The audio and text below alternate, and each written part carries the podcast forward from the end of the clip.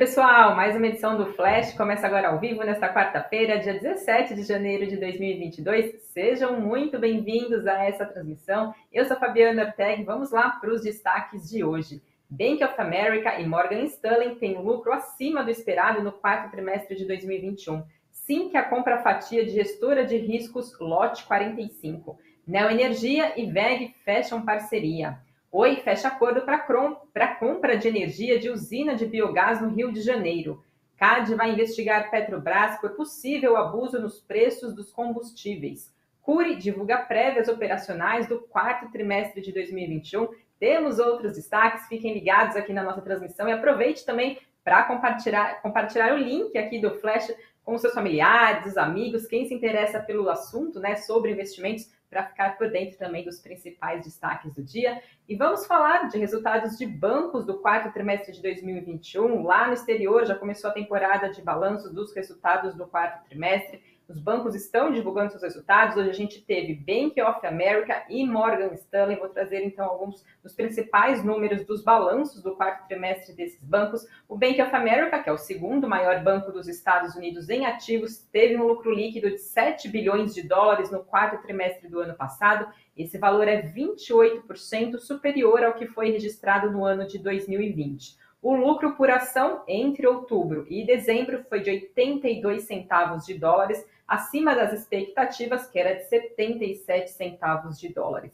Já na comparação anual, a receita do banco subiu 9,8% no trimestre, isso ficou um pouco abaixo das expectativas do mercado. O lucro maior no quarto trimestre do banco foi impulsionado por um aumento da carteira de empréstimos e também do resultado da divisão do banco de investimentos. Durante o ano, o Bank of America aproveitou o boom global das operações de fusões e aquisições para registrar forte lucro com os negócios do banco de investimentos, banco de investimento alcançando um volume então recorde. O banco também liberou mais de 850 milhões de dólares de suas provisões para perdas relacionadas à pandemia que acabaram não se materializando. O BOFA deve ser um dos maiores beneficiados dentro desse movimento por causa da sua grande carteira de empréstimo e depósitos, como também uma grande expansão e exposição a títulos hipotecários sensíveis aos juros em comparação aos pares lá nos Estados Unidos. Depois da divulgação desses números, a gente tinha os BDRs do banco em alta de 3,29%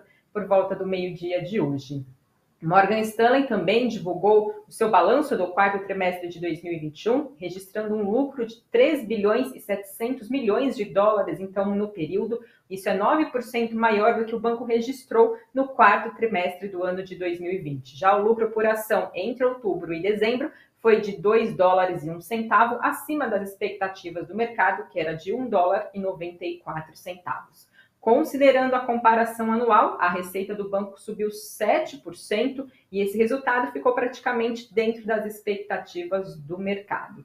BDR do Morgan Stanley também em alta de 5,12%, por volta também do meio-dia de hoje. Passo agora para falar do cenário corporativo brasileiro. Temos notícias de aquisição. A produtora de softwares para sistema financeiro, a Sinqia, anunciou a compra do controle da gestora de riscos para administração de recursos, lote 45.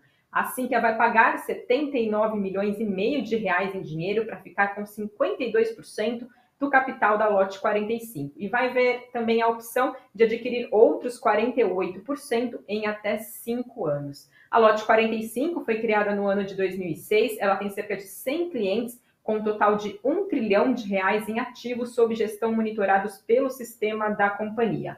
Ela apresentou uma receita bruta de 33 milhões de reais nos últimos 12 meses e um EBITDA, que é a capacidade de geração de caixa da companhia, de 14 milhões de reais. Essa é a segunda aquisição da companhia nesse novo ciclo da empresa de crescimento inorgânico, que foi que começou depois do follow-on lá no mês de setembro do ano passado, quando foram captados 400 milhões de reais.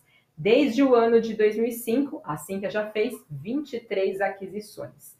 Para Levante Investimentos, a notícia é positiva para a companhia, mas com impacto potencial limitado frente à última aquisição que a empresa fez, da Nelcom, quando foi adicionado ao negócio aproximadamente 70 milhões de reais de receita líquida e 40 milhões de reais em EBITDA, sendo aí, então 66% do total. Já para o Credit Suisse, o banco diz que a lote 45 foi avaliada a um múltiplo de EBITDA superior ao da Sinqia, mas o seu crescimento mais rápido e o bom potencial de vendas cruzadas justificam isso. E os investidores, provavelmente, segundo o Credit Suisse, estavam esperando por um acordo mais assertivo.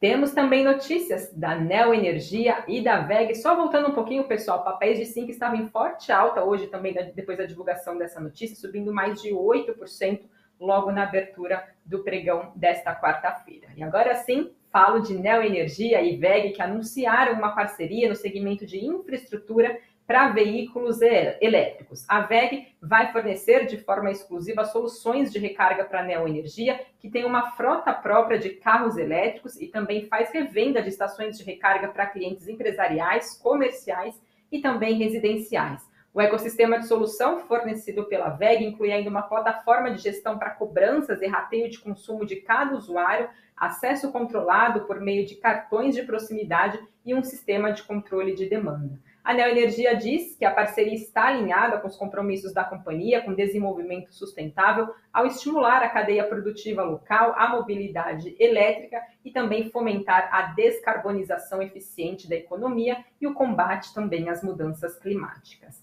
E já a VEG apontou que quer tornar a mobilidade elétrica uma realidade no Brasil, atendendo de forma estrutural toda a cadeia necessária para a viabilização dos veículos elétricos aqui no país. Temos novidades também da Oi, que fechou um acordo para comprar 20% da geração de energia da usina de biogás construída em Seropédica, lá no Rio de Janeiro, pela Eva Energia. A planta está começando a operar agora já nesse mês e vai ser inaugurada oficialmente em fevereiro, agora então já de 2022. Pelo contrato, a Eva vai fornecer energia suficiente para atender 6 mil domicílios. E a estimativa é que essa planta gere uma economia mensal de 40% nas contas de luz da Oi, garantindo uma redução de custos na ordem de 2 milhões e 500 mil reais. Com essa aquisição, a Oi passa a contar com biogás entre as fontes renováveis que compõem a matriz energética da companhia, ao lado da biomassa, solar e também da hídrica. Atualmente, segundo a Oi, cerca de 50% da matriz de energia da companhia já é proveniente de fontes renováveis e a meta é aumentar o uso dessas fontes para 80% até o final agora do ano de 2022 e chegar a 100% até o ano de 2025.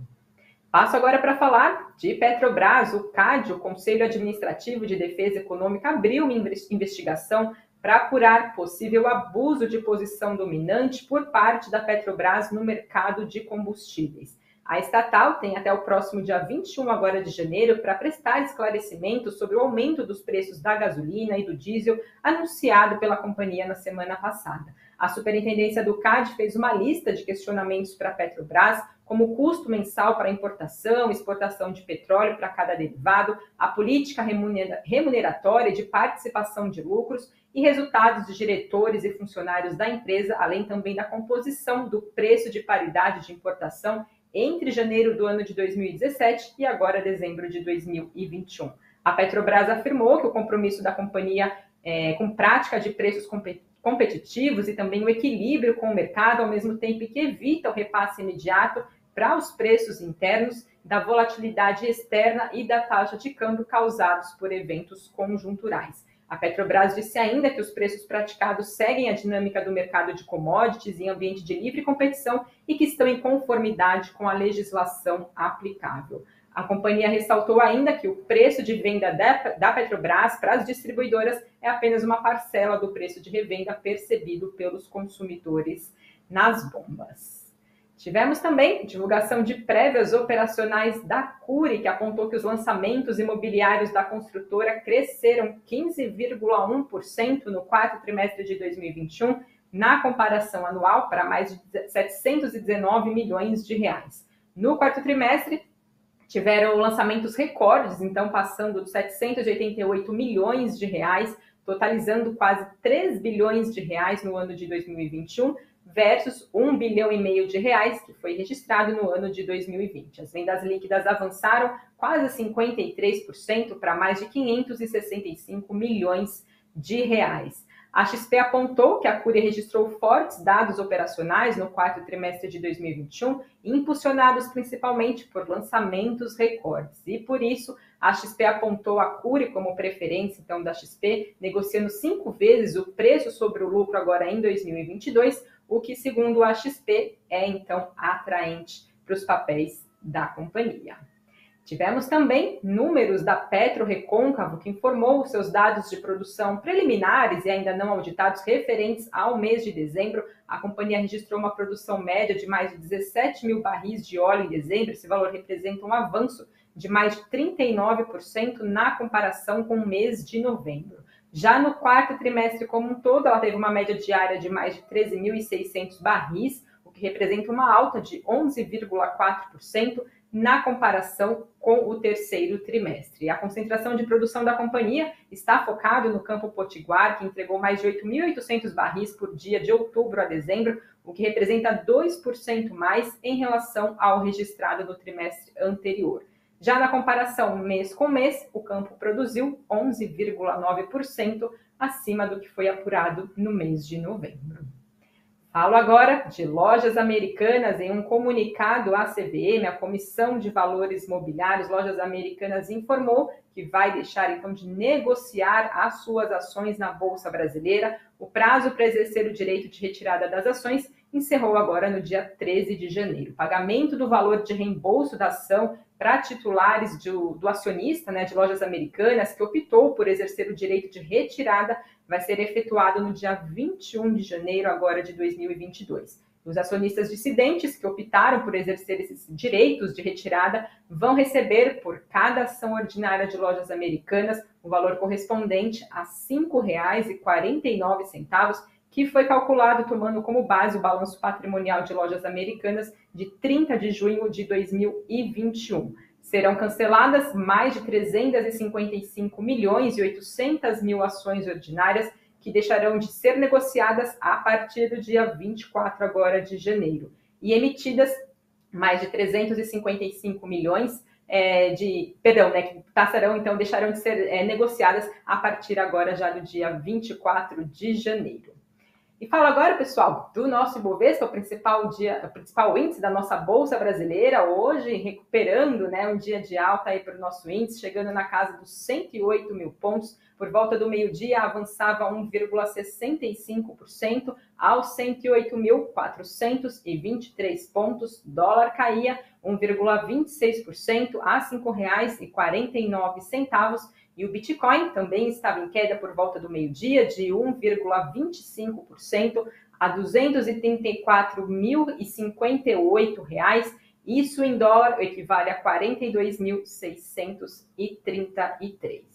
E vamos lá agora ficar por dentro dos destaques do Invest News desta quarta-feira. O tema do cafeína traz investimentos que superaram a inflação na década, um levantamento exclusivo feito pela Economática com as classes de ativo que mais superaram a inflação nos últimos 10 anos, lembrando que a inflação no ano passado, né, encerrou 2021 acima dos 10%, bem superior ao teto da nossa meta, que era 5,25% é, para 2021. Sam e Doni analisam os investimentos, então, mais rentáveis da década. E já no nosso site, que é o investnews.com.br, a gente fala sobre o licenciamento, começo de ano, hora de pagar impostos, IPTU, os carros também não estão de fora dessa, né? Tem o IPVA e, claro, também tem o licenciamento, que é obrigatório para quem é proprietário de veículo. Então, a gente explica o que, que é, como funciona, como pagar, como consultar, emitir tudo de forma online.